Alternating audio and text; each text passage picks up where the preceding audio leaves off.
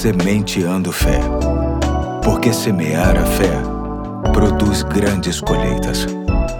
Hoje é sexta-feira, dia 7 de janeiro de 2022. Aqui é o pastor Eduardo e me alegra estar com você nesse novo episódio da série Ensina-nos a Viver Bem, que tem como base o Salmo 90, verso 12, que, conforme a tradução da Bíblia Mensagem, diz assim: Ó, oh, ensina-nos a aproveitar a vida, ensina-nos a viver bem e sabiamente que numa tradução mais clássica diz: ensina-nos a contar os nossos dias de tal maneira que alcancemos corações sábios. Me deparei recentemente com um texto que falava sobre o efêmero, que nada mais é do que aquilo que dura um dia, algo passageiro ou transitório.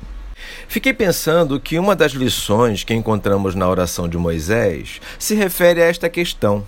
É como se ele estivesse pedindo a Deus que o ajude a viver bem, que o ensine a não viver baseado em coisas passageiras e transitórias, um pedido super pertinente neste tempo, quando percebemos a sociedade cada vez mais fascinada pelo transitório. Isso vai desde o vestuário, indo parar nos valores fundamentais para a vida. É verdade, existem valores e verdades importantes, tradicionais e primordiais para uma boa estrutura de vida que se tornaram efêmeros para boa parte das pessoas deste tempo. Pedir a Deus para viver bem é assumir o compromisso de verificar com profundidade se o que investimos em tempo, dinheiro e energias está valendo a pena, sobretudo no que se refere à densidade e permanência. É por isso que gosto de apresentar a palavra de Deus e os seus ensinos a toda a gente, por entender que não há nada de transitoriedade nessa proposta.